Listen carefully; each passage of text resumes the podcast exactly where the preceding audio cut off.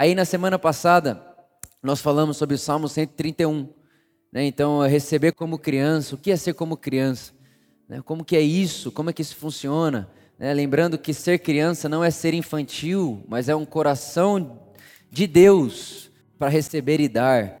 Né? Então, na semana passada nós conversamos um pouco sobre isso. E hoje eu quero ir com você para os Salmos 51.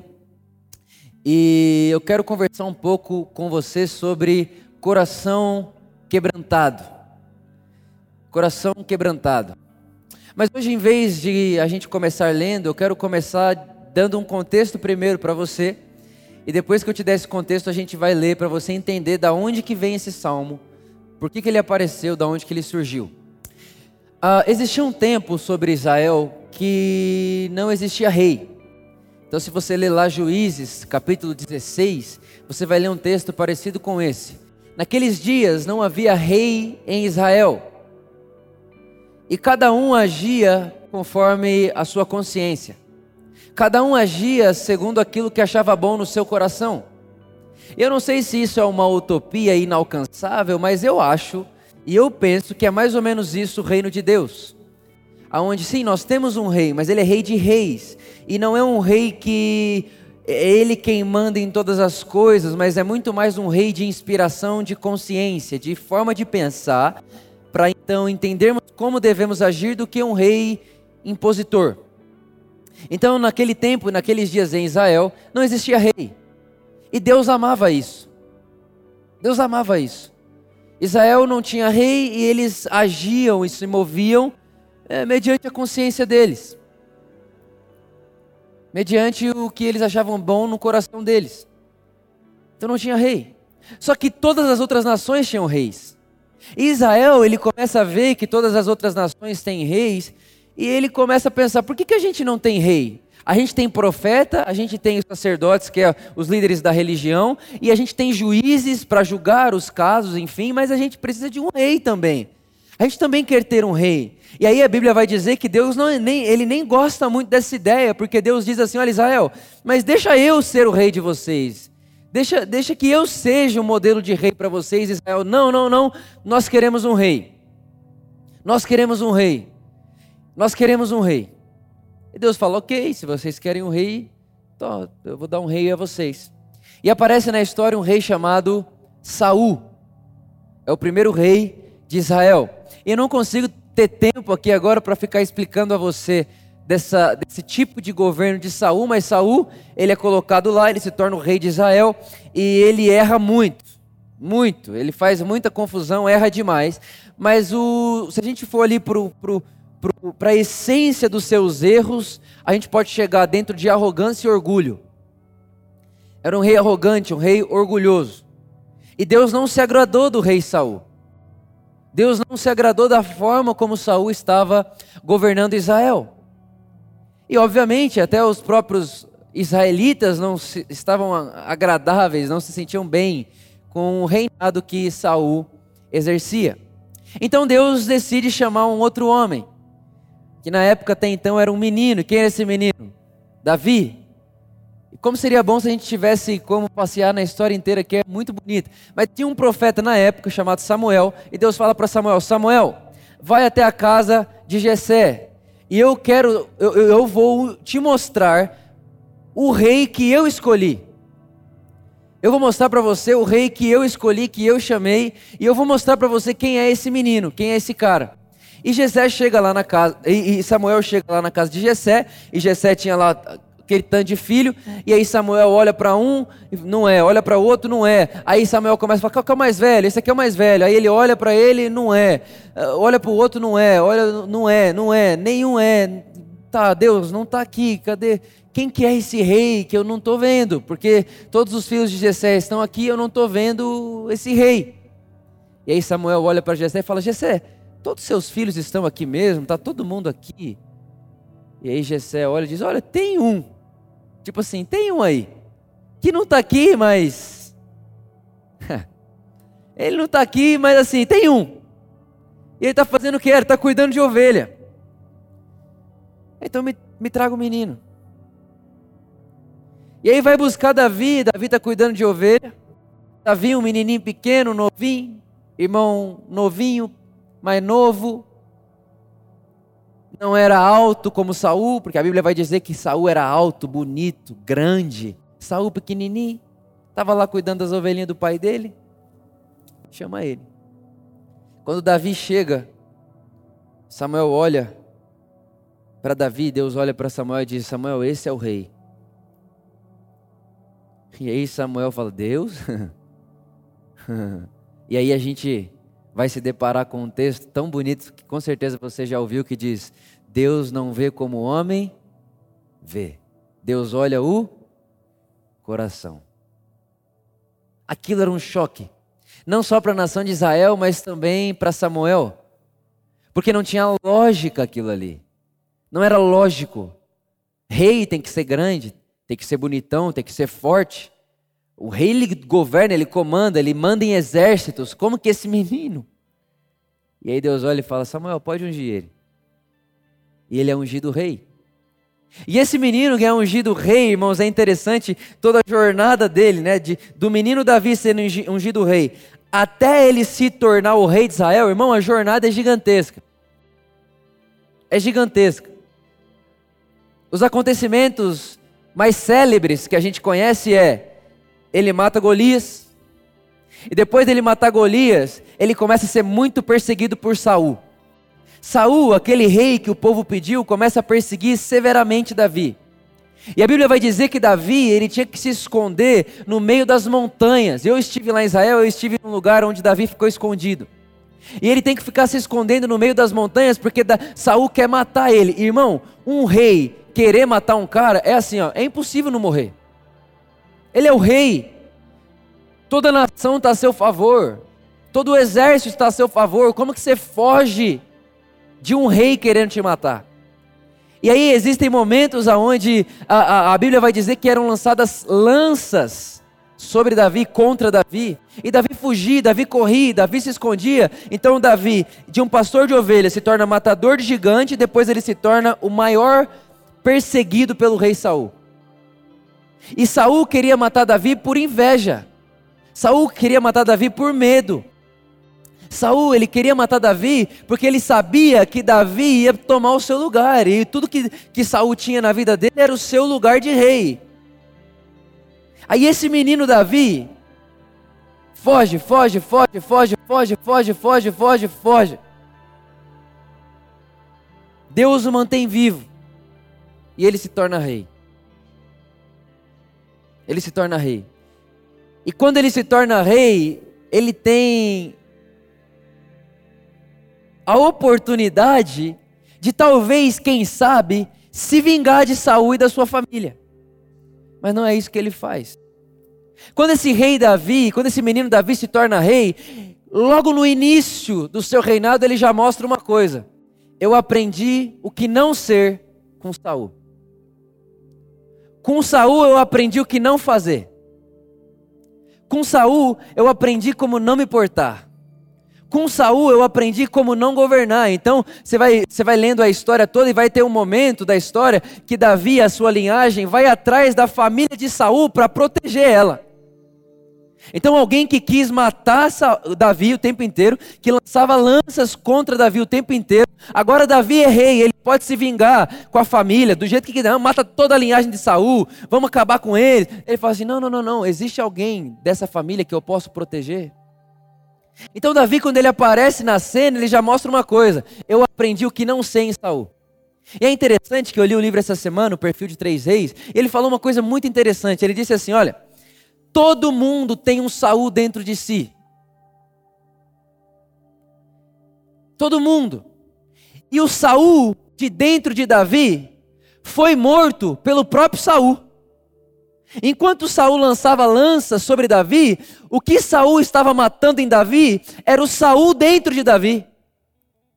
Aquelas lanças que Saul lançava contra Davi estava dizendo assim para Davi: Eu, quando estiver lá, nunca farei o que esse cara está fazendo. Eu não sei se alguém aqui já passou por uma coisa parecida com essa, mas eu acho isso interessante. É o dia que você vê alguém fazendo algo, ou o dia que você vê alguém governando algo, ou resolvendo algo de uma forma que você olha e fala: Eu acabei de aprender o que não fazer. E é assim que Davi se torna rei. Ele acabou de ver um reinado fracasso, arrogante, lançador de lanças, opressor, violento, arrogante. Então ele aparece e ele diz: Eu não vou ser isso.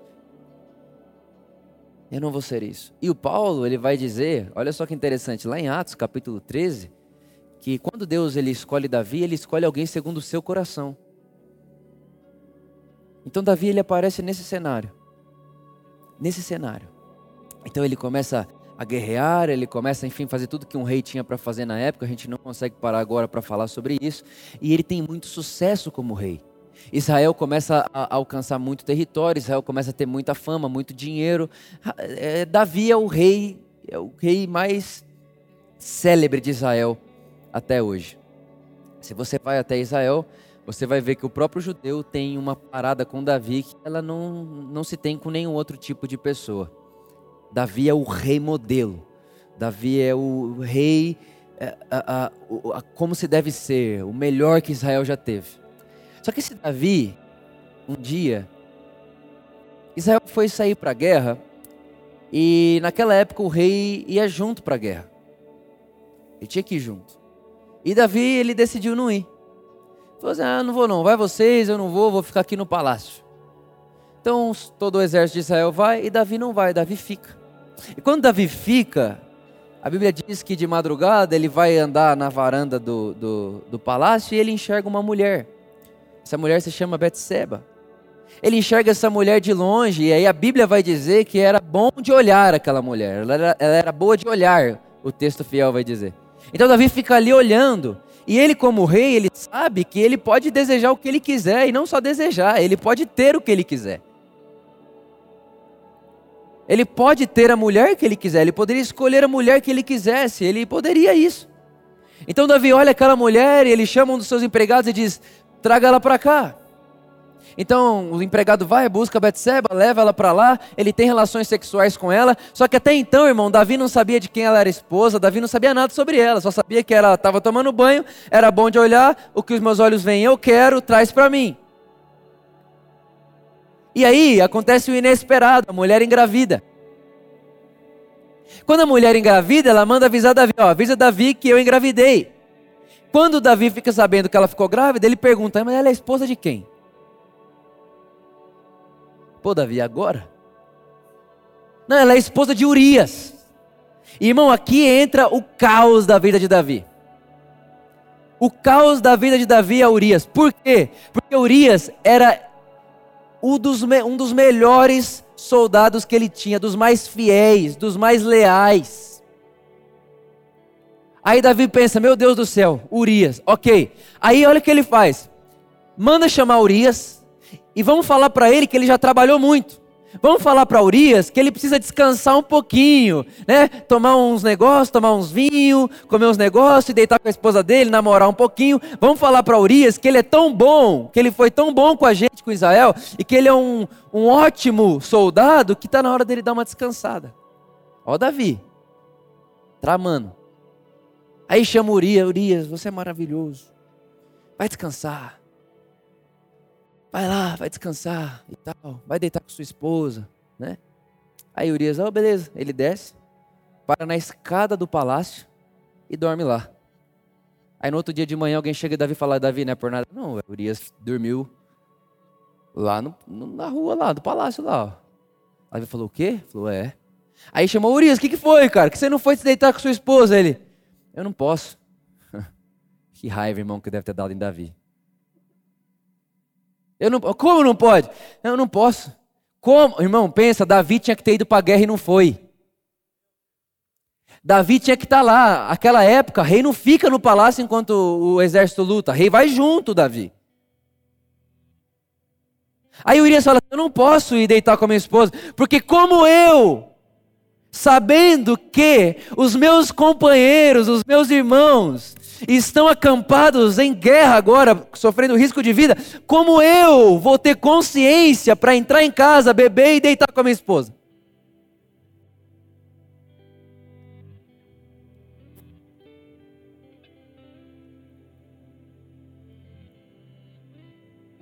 É um tapa na cara de Davi.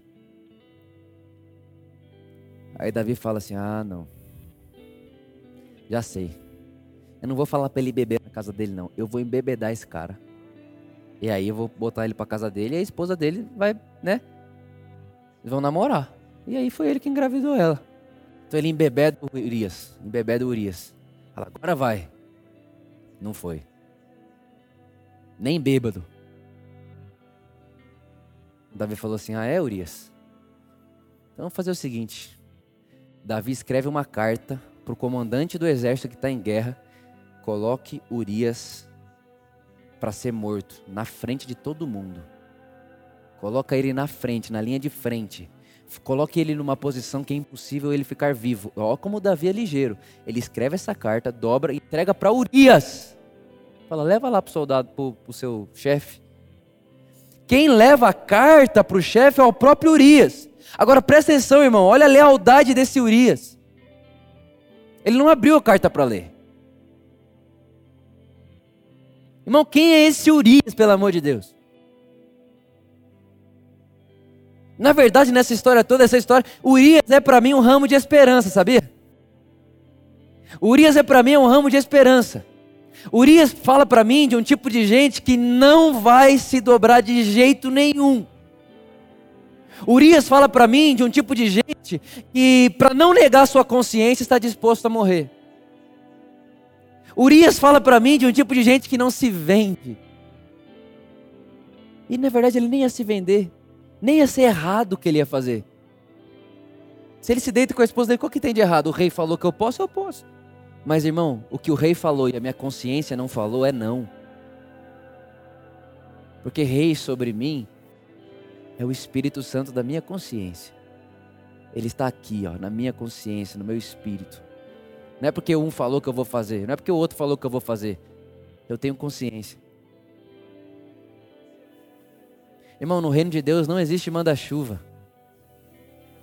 Eu falo se obedece. Isso não existe no reino de Deus. Urias é prova disso.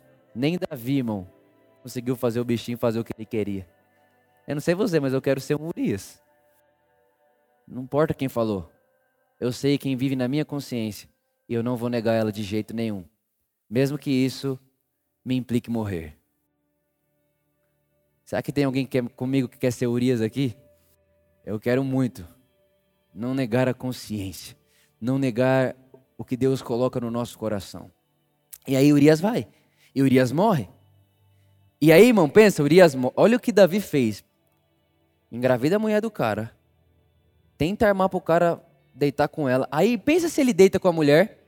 Pensa se ele deita com a mulher e acha que o filho é dele. Imagina a cabeça dessa mulher como não ia ficar. Eu sei que o filho não é de Urias, mas Davi é rei. Se eu falar que não é, ele me mata. Urias morre. Aí Davi pega Betseba, leva para dentro da casa dele, pronto, agora ela aqui é minha esposa. Aí, irmão, aparece um cara chamado Natan. Esse cara é um profeta. E Deus conta para ele. Aí ele chega para Davi e fala assim: Davi, tem uma história que é assim, ó. Tinha um homem, eu vou parafrasear para o nosso tempo hoje, tá? Tinha um homem milionário. É milionário. Não existia nada no mundo que ele não pudesse comprar ou ter. Tinha esse homem lá. E tinha um outro que tudo que ele tinha era uma refeição por dia. Ele tinha um mínimo para sobreviver. Um mínimo. O mínimo do mínimo. Era, um, era ou uma, um almoço ou um jantar. E aí, Davi, um dia passou um viajante na rua desses caras e estava com fome. Aí você sabe o que acontece, Davi? O milionário, ao invés de pegar o pouquinho da sua fortuna, ele fala: Não, vou mexer com isso aqui não. Ele vai na casa do outro e fala assim: Ó, dá para esse viajante a sua única refeição do dia. Dá para esse viajante a única coisa que você tem para sobrevivência. Aí a Bíblia diz, irmão, que enquanto, enquanto Natan falava disso com ele, ele ficou irado. Esse cara tem que morrer. Esse cara é um cafajeste. Esse cara tem que morrer. Se eu sou, eu sou, estou lá. E se eu sou o rei desse cara, ele morre. Aí Natan olha e fala: Davi, esse cara é você.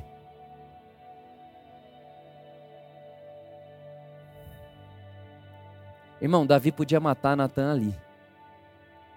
Ele tinha poder para isso. Só que o que, ele faz? Ele diz: É verdade. Esse cara sou eu. Esse cara sou eu. E aí ele escreve isso que a gente vai ler agora. Salmo 51. Dessa perspectiva, é por isso que eu quis contar tudo isso para você primeiro. Depois disso ter acontecido, dele ter sido confrontado, dele ter mandado matar Urias, dele ter engravidado Betseba, dele ter armado contra Urias, não só mandado matar, mas ter sido completamente desleal, falso, mentiroso, usou do, da sua posição para o seu próprio benefício, foi um, um, rei segundo a ordem de Saul por esse tempo, nesse momento ele fez o que Saul faria. Aí ele escreve o Salmo 51. Tem misericórdia de mim, ó Deus.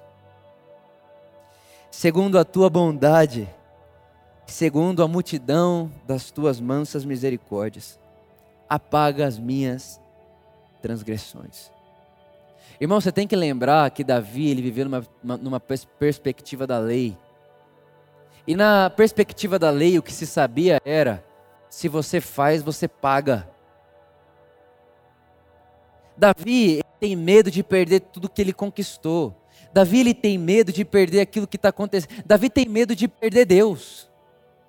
Tanto que ele continua, ele vai dizer aqui, olha, no versículo 4: Contra ti, somente a ti eu pequei, e cometi esse mal à tua vista, para que tu pudesses ser justificado quando falares, e ser claro quando julgares. Olha o verso 5: Eis que fui moldado na iniquidade, e em pecado a minha mãe me concebeu. Aqui eu quero parar com você. Em pecado a minha mãe me concebeu. Eu já ouvi muita gente falando sobre esse verso, aqui Davi é fruto de um adultério, que não sei o quê. Irmão, para mim o assunto aqui é outro. Esse em pecado minha mãe me concebeu, para mim, fala dessa natureza pecaminosa que eu e você não escolhermos ter. A verdade é que todo mundo que está aqui, irmão, você não precisou aprender a pecar. Agora talvez você perguntar, Vitor, mas o que é pecar? O que pecado é esse que a gente tanto fala? Irmão, pecar é desumanizar o outro e a si mesmo. Pecado é não ser humano.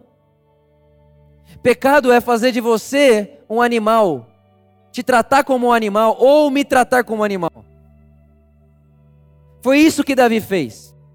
Desumanizou a si mesmo, porque aquilo não é papel de ser humano, e desumanizou Urias, e desumanizou Betseba também. Então repara que a gente só, não, o pecado de Davi é adultério. Adultério é um nome, irmãos, mas tem um conceito por detrás muito maior. Quando a Bíblia diz não matarás, é porque, Vitor, matar não é coisa de ser humano. Tá bom, Vitor, mas qual que é a régua de ser humano então? Jesus. Jesus é o modelo perfeito de ser humano. Então, desumanizar-se é não ser ele. E desumanizar o outro é não, tratar, é não tratar o outro como eu trataria ele. Então, isso é o pecado. E todo mundo nasce sabendo fazer isso, irmão. Ninguém precisa aprender a fazer isso. A gente nasce sabendo fazer isso. Então, o que Davi está dizendo aqui é: Deus, olha, eu nasci sabendo fazer isso. O pecado mora dentro de mim. Eu não consigo me desfazer dele, eu não sei escolher outra coisa. Isso aqui está aqui dentro. Isso aqui está dentro de mim. Eu fui, eu, eu fui concebido desse mundo, nesse lugar. A natureza de pecado está em mim. É o que Davi está dizendo.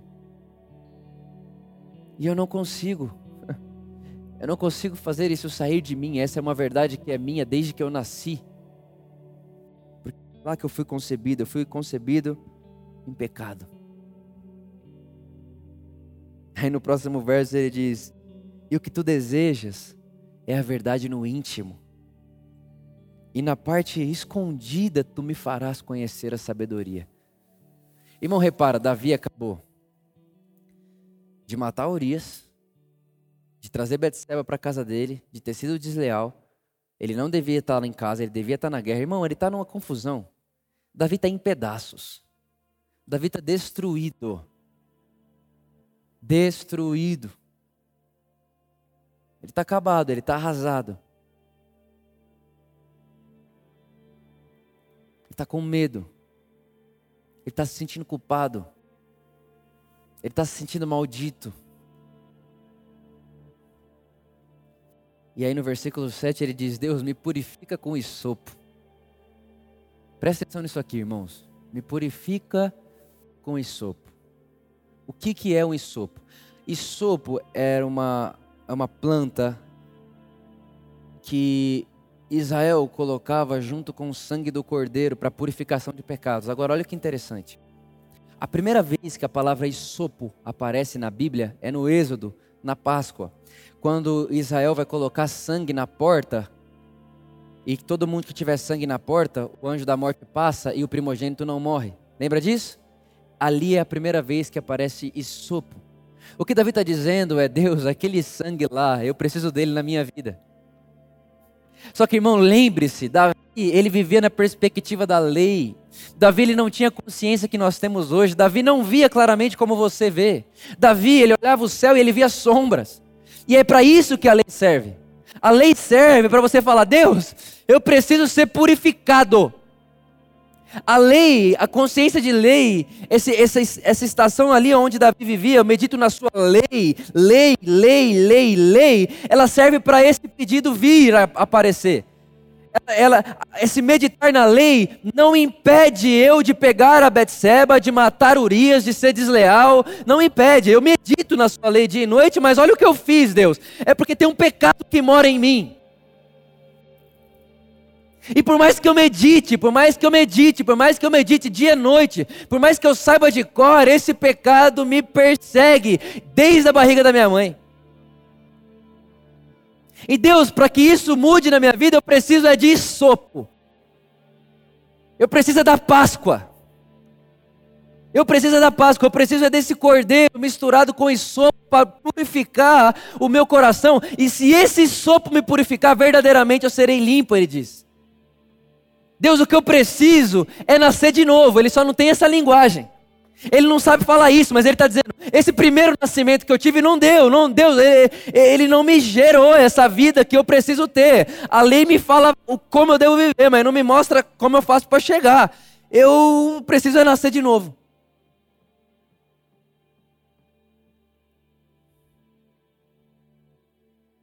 Lava-me e aí eu ficarei mais branco que a neve. Ele está dizendo, Deus, eu medito na lei dia e noite, mas eu nunca me senti branco. Nunca me senti santo, nunca me senti limpo, nunca me senti digno, nunca me senti nada. Eu, eu, eu, eu pelo contrário, o pecado está dentro de mim. Minha mãe me fez em pecado, eu nasci do pecado. Deus, eu preciso de sopo. E olha o que ele diz, irmão, presta atenção nisso aqui, ó. Esconde a tua face dos meus pecados. Olha Davi tendo vislumbres do que todo ser humano deseja. Ele não sabia como explicar, mas uma coisa ele sabia: a única maneira de eu viver com Deus é ele ocultando ou escondendo a face dos meus pecados. É como se ele estivesse dizendo assim: Deus, a única maneira de eu e você ter relação é você resolvendo esse pecado que habita em mim. Porque enquanto esse pecado habitar em mim, eu vou ter medo de você. Enquanto esse pecado habitar em mim, quando eu errar, eu vou achar que você vai embora. Eu vou ficar assustado, eu vou ficar temeroso, porque olha o que ele diz: não me expulses da tua presença. Deus, enquanto esse pecado mora em mim, enquanto eu não estou lavado com ensopo, enquanto, enquanto eu não tiver um novo nascimento, eu vou ter medo de você ir embora e eu vou ter medo de você me expulsar da sua presença. Então, Deus, olha só, não me tire o seu espírito. Eu estou com medo de perder você, Deus. Eu estou com medo de perder sua presença. Eu estou com medo, eu preciso de sopo. Eu preciso de um sangue, de um cordeiro lavado com sopo que me lave de verdade, para que eu seja de verdade limpo.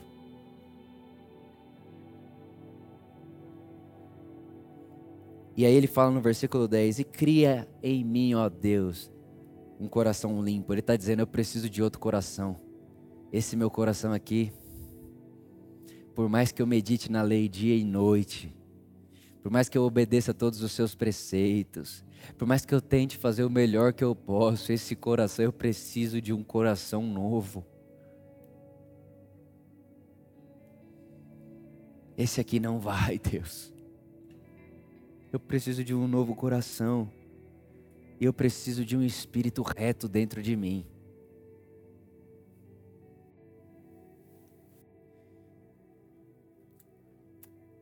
Davi, ele está nesse momento de caos, onde ele vê sombras, ele tem vislumbres do que ele precisa, mas até então não tinha consciência suficiente para ele entender o que aquilo significava. Então ele sabe que ele precisa do isopo, ele sabe que ele precisa de um novo coração, ele sabe que ele precisa de um espírito reto, ele sabe que meditar na lei dia e noite não aperfeiçoa de forma que ele não faça o que fez com Urias e Betseba. Ele sabe que por mais que ele se esforce, ele nasceu do pecado e pecado está dentro dele, ele foi concedido naquilo, concebido naquilo. Ele tem um clamor dentro de si, ele tem um vislumbre dentro de si, tanto que o próprio Davi ele vai dizer depois, ele diz: "Olha, bem-aventurados serão aqueles a quem o Senhor lhe dará justiça". Ele via isso, ele sabia que alguma coisa ia acontecer. Ele tinha vislumbres do Cristo, ele tinha vislumbres do que seria evangelho, ele tinha vislumbres, mas era como olhar um céu cheio de, de nuvens, procurando o sol, você não vê. Mas para mim chega um ponto crucial aqui, que é quando ele diz: Deus, se oculta do meu pecado. O meu pecado ele está diante de mim o tempo inteiro, e se ele estiver diante de mim o tempo inteiro, eu não tenho coragem com você. Tenho medo. Eu tenho, eu, parece que você vai, parece que você vai fugir da minha presença. Aí ele diz assim no versículo 16: E olha só, Deus, estão dizendo para mim que eu tenho que sacrificar animal. Olha só isso aqui, gente, está no versículo 16. Estão dizendo que eu tenho que sacrificar animal e eu faço isso perfeitamente, como, como qualquer pessoa de bem faz, como qualquer pessoa que serve a lei e que cumpre a lei faz. Eu faço isso de bem, mas Deus, eu já percebi uma coisa. Eu estou fazendo isso tudo, mas eu já percebi uma coisa: sacrifício não é o que você quer. Deus, eu já percebi. Tem uma lei, a gente faz, é ritual, tá lá, tá todo dia, toda hora, todo momento. Ok, a gente faz. Mas Deus, eu já percebi uma coisa. A gente mata aqui o animal, dizendo que é para perdão de pecados, mas a gente vira as costas, está condenado igual, culpado igual. Aquilo ali parece que só maqueia a realidade. Deus, você não quer aquilo, eu já percebi que você não quer, porque Deus, ele fala assim, ó, porque se você quiser animal morto, Deus, eu posso matar o, eu posso matar mais animal aqui agora, porque eu sou rei e tenho tanto boi, Deus, eu tenho tanto boi, que eu te daria todo o sacrifício que você quer, mas não é isso que você quer. Eu entendi que não é isso que você quer. Eu entendi que não é por esse caminho que você anda, Deus. A gente precisa te entender. E eu acho que para te entender, a gente vai precisar de sopo e novo coração.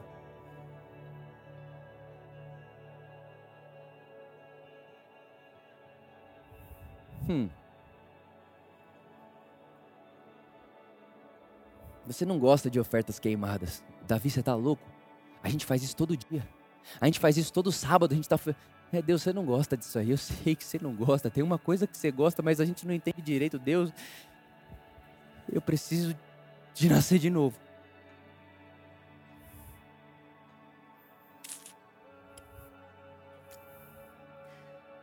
Aí ele vai no versículo 17 e diz assim: Os sacrifícios para Deus é um espírito quebrantado e um coração quebrantado. Irmão, ele tá, lembre-se, Davi está tendo vislumbres. Ele não vê claramente como nós vemos agora.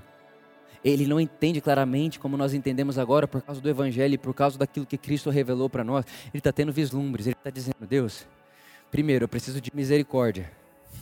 Eu preciso de muita misericórdia. Muita. Eu, eu preciso de misericórdia porque eu nasci do pecado. Eu nasci pecador. Isso está dentro de mim. Deus, eu preciso de misericórdia. E Deus, olha, eu vou dizer. Eu acho que eu preciso também é de sopo, misturado com o, o, o sangue do cordeiro. Porque esse sopo misturado do sangue do cordeiro, ele vai me limpar de verdade, Deus. Porque o que eu faço até agora não me limpa não me santifica, não me purifica, isso aqui não me aperfeiçoa, Deus. Isso aqui é um ritual legal. E eu descobri também, que para mim é a parte mais difícil do salmo. Eu descobri também, Deus, que mesmo a gente fazendo, que mesmo a gente obedecendo esse ritual todo aqui, você não gosta disso aqui. Porque se fosse isso que você gostasse, eu te daria muito. Se fosse isso aqui que você gostasse de animal morrendo, eu tenho muito animal para te dar, mas você não gosta disso aqui, Deus. Isso aqui também não é capaz de me dar um novo coração. Isso aqui também não é capaz de me dar um coração puro. Isso aqui não é capaz de me dar um coração santo, limpo, limpo, leve diante de você. A verdade, Deus, é que eu estou fazendo tudo isso aqui, mas continuo com medo de perder você, continuo com medo de perder seu espírito, continuo com medo de morrer. E no meio dessa confusão toda, Davi fala uma coisa que para mim é impressionante. Ele diz: Você não gosta de sacrifício queimado, o que você gosta, que te agrada, é coração quebrantado.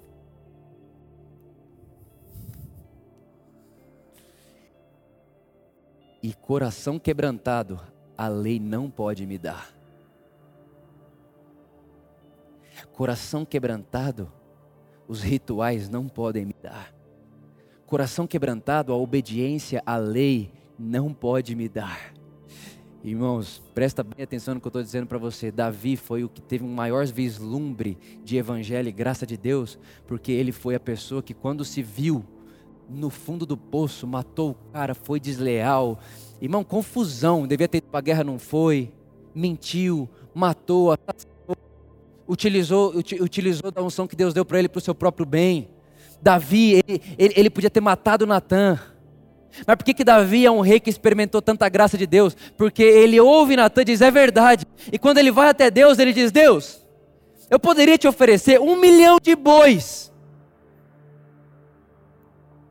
Eu poderia falar, Deus, ó, para pagar esse pecado que eu cometi, está aqui um milhão de bois mortos para você. Mas eu aprendi que não é isso que você gosta.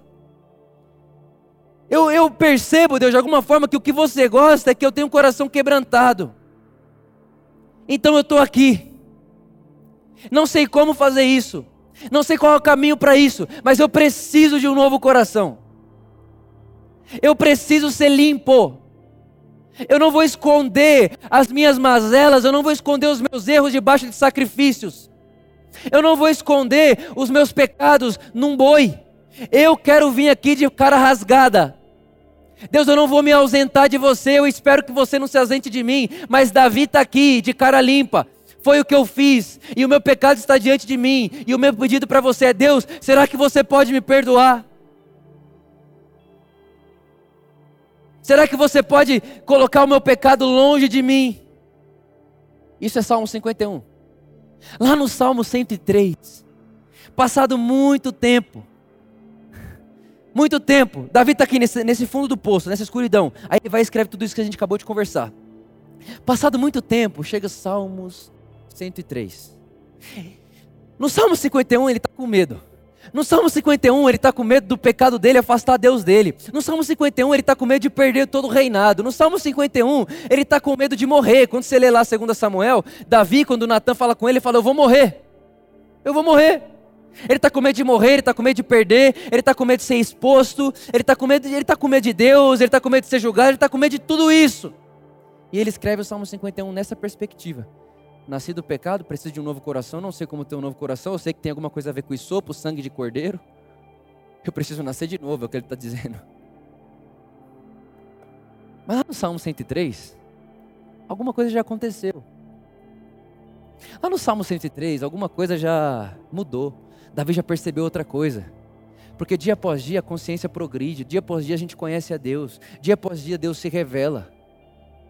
Lá no Salmo 103, o mesmo Davi, ele diz assim: Deus não nos trata segundo os nossos pecados. O que, que ele está dizendo? Eu sou a prova viva de que Deus não nos trata segundo os nossos pecados. Davi, como assim? Eu merecia morrer. Eu escrevi o Salmo 51 e eu tinha certeza que Deus ia fugir da minha presença. Eu tinha certeza que o Espírito Santo ia se retirar de mim. Eu tinha certeza que eu e Deus, a nossa relação estava fadada ao fracasso. Eu tinha certeza disso lá. Mas eu percebi, conforme os dias passaram, que quando eu tentava me esconder dele, ele me perseguia. E aí eu fui me esconder em lugares bem baixos e lá ele estava. Aí depois eu falei: não, aqui está baixo demais, vou subir em lugares mais altos. E Davi foi se esconder em lugares mais altos e lá ele estava também. E aí eu percebi uma coisa: que eu estava achando sobre Deus uma coisa que ele não é. Ele não nos trata segundo os nossos pecados. Ele não nos trata segundo os nossos pecados e Ele também, gente, não nos recompensa segundo as nossas iniquidades. O que Davi está dizendo é: se eu estou vivo aqui agora, escrevendo o Salmo 103, reinando sobre Israel, Israel prosperando, não é porque eu sou bom, mas é porque Israel tem um Deus que não nos trata segundo o pecado e que não nos recompensa segundo as nossas iniquidades. Israel, escute o que eu estou contando para vocês. Ó, o nosso Deus, o Deus de Israel, ele não se parece com o Salmo 51.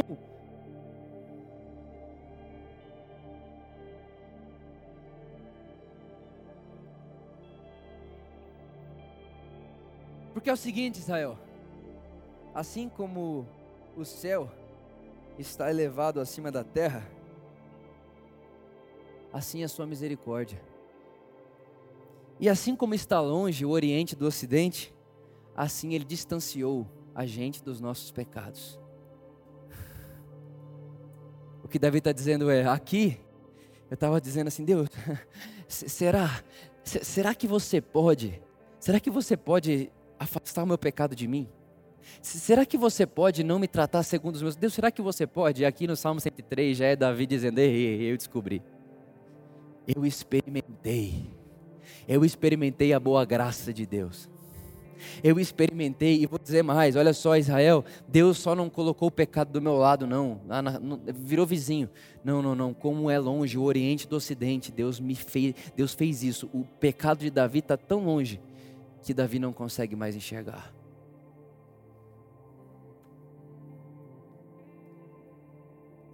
Salmo 103 é o grito de Davi dizendo: Assim como um pai se compadece dos seus filhos. Versículo 13: O Senhor se compadece.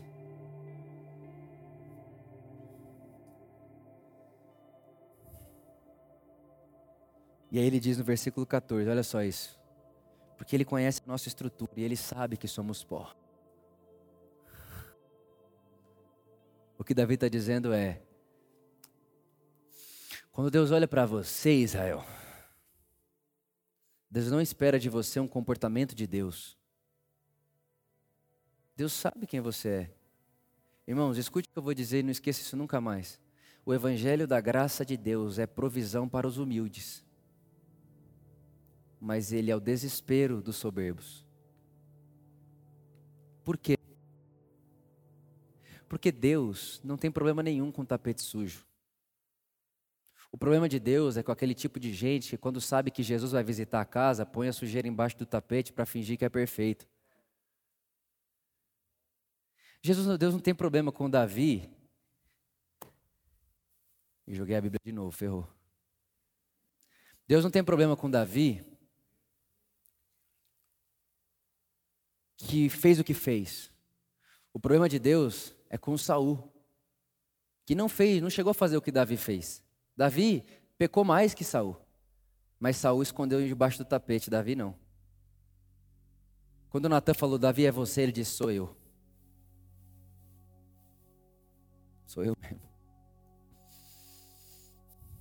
Deus, faça comigo o que tiver que ser feito, fui eu que fiz isso. O que eu estou dizendo aqui para você é que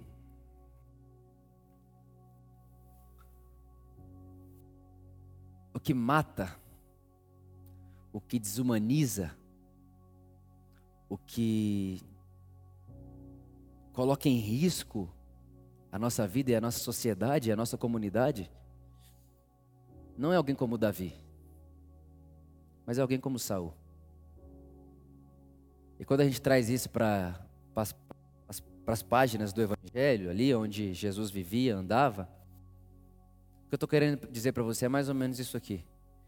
Quando Jesus, ele, quando os fariseus, os escribas, enfim, eles, eles, eles pegam aquela mulher que tá, foi surpreendida em adultério e eles cheio de pedra nas mãos, eles levam ela até Jesus e você sabe da história, jogam ela lá e falam: Ei, Jesus, a lei de Moisés manda apedrejar.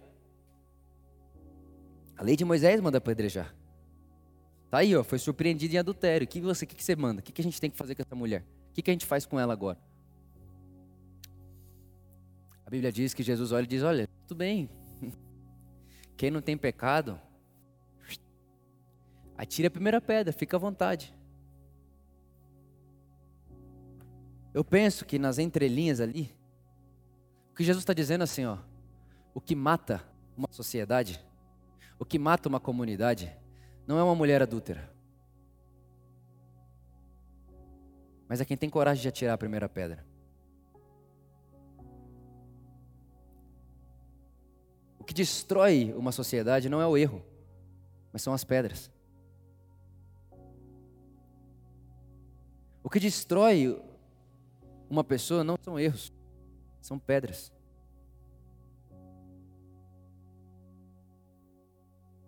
O que eu estou propondo para você aqui hoje é que nós todos que estamos aqui estamos debaixo da sombra da cruz. Nós estamos debaixo, debaixo do esopo, do sangue de Jesus. E que isso já é motivo suficiente para a gente ter um coração quebrantado que diz assim: olha, eu não julgo a mim nem ao outro. Como quem diz assim: não importa quem seja você, não me faz mal estar sentado com você. Não me, faz, não me acusa estar com você. Porque debaixo do sangue de Cristo Jesus, não há quem possa se orgulhar de si, a não ser naquele que fez o que fez por cada um de nós. Debaixo do sangue de Jesus, debaixo da sombra da cruz, não tem como alguém olhar e dizer para o outro: você precisa se arrepender, porque o que você está passando na sua vida aí, Davi, é porque você é pecador. Saul, você é pecador. Jó, você é pecador. Você tem que sair daí. Debaixo da sombra da cruz, a nossa relação é sempre apontar para a cruz que nos protege do sol. Debaixo da sombra da cruz não tem espaço para arrogância, para orgulho. Debaixo da sombra da cruz o coração é quebrantado, por quê? Porque quando você olha para o que ele fez por você, e você sabe de onde ele tirou você, você sabe o que ele fez, e você sabe que você era Davi. Você sabe que você era Davi que você não fazia o que tinha que fazer e o que fazia o que não queria fazer, o que não devia fazer, você fazia. Você sabe que você também nasceu do pecado, você sabe, nós sabemos. Todo, ninguém precisa te ensinar a pecar, a gente nasceu sabendo isso aí. Mas Davi, ele olhava para frente e ele dizia: Eu preciso de um coração novo, eu preciso de um coração puro, eu preciso de sopo. Nós não. Essa não é a nossa oração. Nós entendemos o que Davi quis dizer, na consciência que ele quis dizer, mas nós agora, nós temos um coração quebrantado, não porque o Vitor aprendeu a ser quebrantado, o Vitor aprendeu a ser humilde, não. Nós temos um coração quebrantado porque o próprio texto, Novo Testamento, vai dizer que em Jesus o nosso coração de pedra foi arrancado e foi dado a nós um coração de carne. O coração de carne ele é sensível, ele sente ele é palpável, ele se sensibiliza. O coração de pedra ele é enrijecido, o coração de carne não. Por isso, irmãos, o que eu desejo para nós é que nós tenhamos esse coração quebrantado. Mas não é sobre falar, Deus quebranta meu coração, é sobre receber o coração dele que ele te deu. E dizer: Deus, eu sei, você me deu o seu coração. Você, você me deu a sua vida, você me deu a sua mente, está aqui, está tudo dentro de mim. Você fez isso comigo e eu estou aqui agora. E a única coisa que eu fiz enquanto você fez tudo isso, a única coisa que me restou foi te louvar. A única coisa que me restou foi te adorar. Porque o resto você fez e eu recebo isso como uma criança. E aí, irmãos, entre nós, comunidade de Jesus que segue o Evangelho, não pode existir régua para mensurar pessoas. Essa régua não existe na comunidade de Jesus. Porque na comunidade que segue Jesus, nós sabemos que Deus está em tudo e em todos. Então não tem como mensurar Deus que mora em você. Por isso que um coração quebrantado é saúde para a comunidade. Coração quebrantado é saúde. Você com coração quebrantado é saúde para sua casa. Você com coração quebrantado é saúde para sua escola. Você com coração quebrantado é saúde para sua faculdade. Você com coração quebrantado é saúde para a sociedade, para o Brasil. Porque o que mata não é o pecado. O que mata são as pedras. E alguém que não tem mais um coração de pedra, não tem mais pedra na mão para jogar nem em si, nem no outro. Porque jogar pedra também é se desumanizar. É pecado. Soberba é pecado. Arrogância é pecado. Porque o humano perfeito é Jesus. E tudo que foge do que ele é e do que ele faz é desumanizar-se.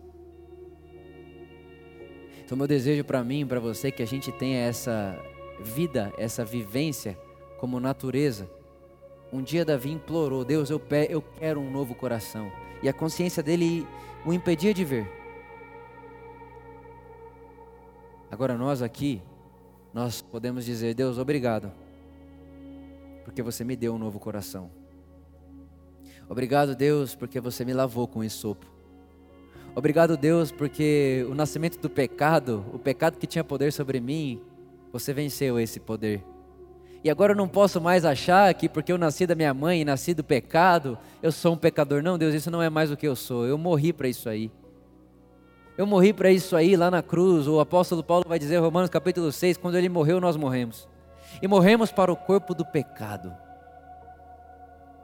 E agora estamos vivos para Deus, ou seja, nascemos de novo. Somos novos seres, uma nova raça de pessoas com um coração de generosidade, amoroso, manso, humilde, que pensa no próximo, que quer o bem do outro, que quer o bem comum, que não quer o mundo para si, mas que partilha, que se dá, que se doa, que faz pelo outro, que não tem pedra na mão, mas tem um abraço para dar. Uma nova raça, uma nova criação aparece quando pessoas se engajam na causa de ser seres humanos como Jesus.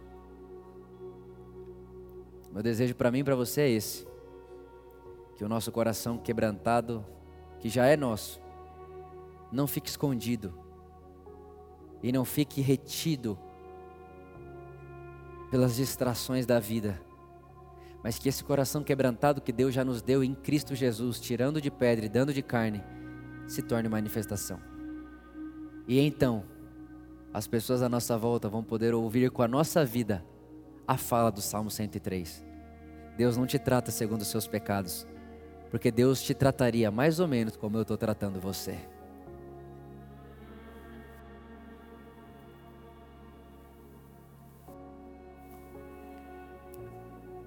Deus não recompensa você pelo mal que você fez a Ele, porque Deus faria com você mais ou menos o que eu acabei de fazer. Aí o seu inimigo vai te dar uma lapada. Aí você está com o coração quebrantado já, não tem mais o que te machucar. Aí, ao invés de você recompensar ele pela maldade que ele fez, você dá para ele o que Deus te deu. E aí você está dizendo o que para ele? Salmo 103, olha, Deus não nos trata segundo as nossas iniquidades e não nos recompensa segundo os nossos erros. Você, tá, você encarnou o salmo para ele. Aí não é mais questão de texto escrito, é questão de uma palavra viva em nós. Onde eu me torno, eu me torno a expressão de Deus naquilo que sou e faço e falo. Esse é meu desejo. E eu acho que é por aí que a gente precisa andar.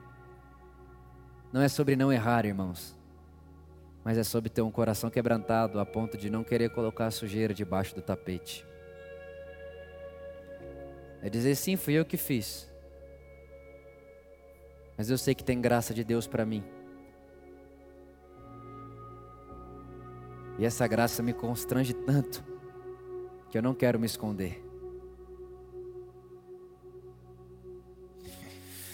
Pai, obrigado pelo seu amor, pela sua graça, pela sua vida, pelo seu coração, pelo Evangelho. Obrigado pela sua bondade com a gente pelo seu amor incondicional. Muito obrigado, Pai, porque nós não sabemos mensurar com palavras a grandiosidade que é o Evangelho e a vida que temos, a vida nova que temos em Cristo. Por isso, Pai, eu te agradeço, pela cruz, que é a provisão para os humildes, que sabem que não podem sozinhos. Mas que o seu poder se aperfeiçoa na nossa fraqueza, de modo que agora já não sou mais eu quem vivo, mas é você que vive em nós. E então o mistério que estava oculto aparece para a humanidade, Cristo em nós, sempre esperança da glória. Amém.